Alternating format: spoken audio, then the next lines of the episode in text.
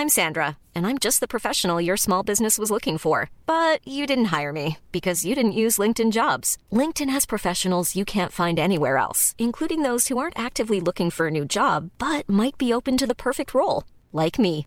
In a given month, over 70% of LinkedIn users don't visit other leading job sites. So if you're not looking on LinkedIn, you'll miss out on great candidates like Sandra. Start hiring professionals like a professional. Post your free job on linkedin.com/people today. Eu sou Mário Persona e essas são as respostas que eu dei aos que me perguntaram sobre a Bíblia. Você escreveu perguntando se Satanás poderia influenciar um crente. Sim, o diabo pode influenciar o pensamento de um crente, mas não pode tomar posse dele, possuí-lo. Não. A nossa velha mente carnal, o nosso velho homem dentro de nós, está sempre receptivo às artimanhas do diabo, ao sopro do diabo. Por isso é que nós precisamos viver conforme fala Gálatas 5,16. Os ataques do diabo podem ser identificados por algumas particularidades. Quando ele tentou Eva, havia três coisas envolvidas, preste atenção. Havia a árvore, que era boa para se comer, e isso nos fala da concupiscência, o desejo extremo da carne.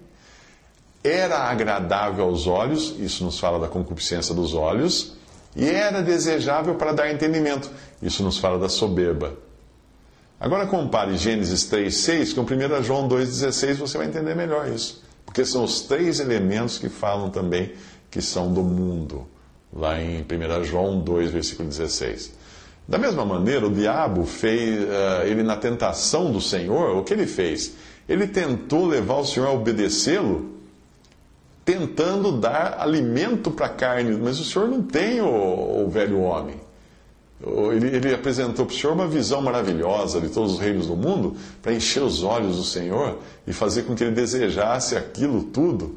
E ele tentou também o Senhor exibir poder sobre os anjos num ato de soberba. Leia Lucas 4, de 1 a 13, você vai conseguir descobrir ali os três elementos principais que o diabo usa para nos atrair.